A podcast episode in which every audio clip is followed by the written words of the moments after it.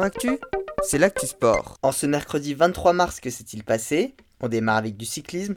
Nous sommes aujourd'hui à 100 jours du grand départ du Tour de France, qui s'élancera le 1er juillet prochain depuis Copenhague, la capitale du Danemark. On passe au volet, final retour de la Challenge Cup. Battu 3-7 à 0 au match aller, il fallait un exploit pour que Narbonne remporte le titre face à l'Albank Ankara. Cependant, les Narbonnais se sont imposés 3-7 à 1 après un Golden Set serré et remportent donc leur tout premier titre européen.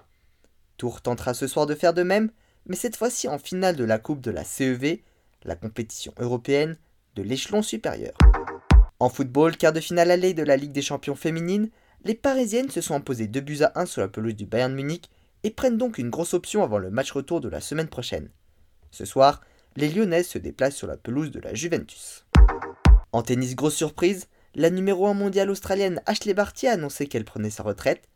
À 25 ans seulement, elle a expliqué son choix par un manque de motivation physique et de volonté émotionnelle. Elle a tout de même remporté l'Open d'Australie, son grand chelem à domicile. On retourne au cyclisme pour terminer. Troisième étape du Tour de la Catalogne. Victoire en solitaire de Ben O'Connor au sommet de la Molina. Parti à 8 km du sommet, l'Australien de l'AG2R Citroën Team n'a jamais été rattrapé. Il est désormais leader du général. Voilà pour les actualités du jour. À demain dans Sport Actif.